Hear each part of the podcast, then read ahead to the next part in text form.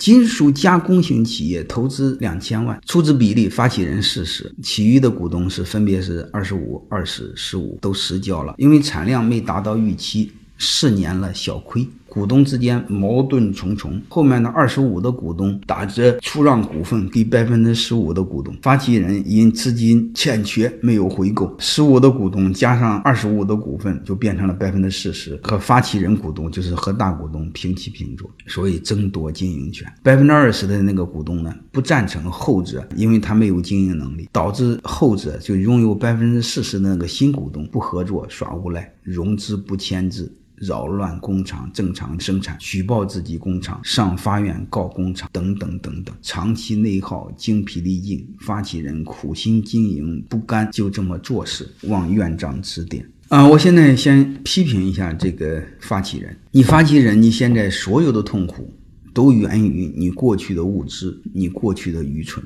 你自作自受，你罪有应得，你活该。你一个天大的很好的机会，你白白的失去了你掌控这家公司权利的机会，因为你自己百分之四十，那个鸟人百分之二十五，你有足够的机会把它收回来。收回来之后，你自己六十五，你这家公司你完全掌控。你不干这个事儿，你非要让一个小股东掌控，人家小股东百分之十五的股份都有钱，你自己百分之四十的股份你自己没钱，你纯粹是扯淡找借口，你根本就不具备老板的资格，该干什么事儿，你不知道老板第一要做的是什么。你为了眼前的得失、眼前的小利，你错失了太多的机会。我们这辈子最忌讳的、最让人痛心的，就是关键时候你错失了机会。我应该给你们说过很多遍，我们关键时候别犯致命的错误，别留有遗憾。有一段话我加深你印象哈，讲点感性的。大家知道周星驰，周星驰那个爱你一万年，就是因为有一个女孩子，她不知道珍惜，她白白的错过。他拍电视的时候，专门冒出一句话：“如果上天再给我一次机会，我一定给那个女孩子说我爱你。”嗯，如果非要加一个期限，我希望是一万年。其实你会发现，其他的小事都可以犯，致命的问题、致命的节点不能犯错误，特别是大周期都一个逻辑。你们刚才说过，你四十再加二十五，六十五，你足够掌控这家公司，你非要找借口。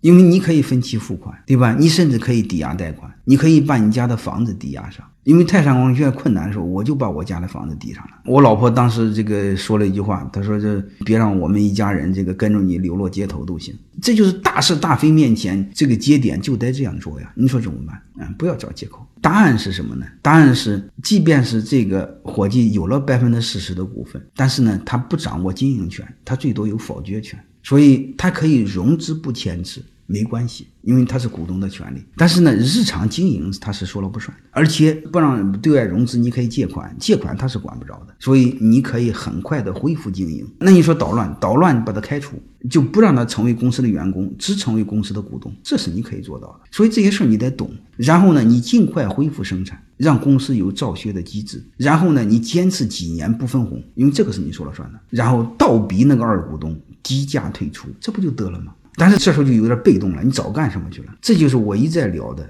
就是我们国人骨子有一个毛病，只知道眼前的利益，不知道背后的逻辑。背后的逻辑什么逻辑？对权力的理解，对权力的认识。我一再说，没有权利，你什么都没有；没有权利，你任人宰割。而且在那个思考的原点当中，我专门谈，没有权利，你连道德都没有。欢迎各位同学的收听，可以联系助理加入马老师学习交流群：幺八九六三四五八四八零。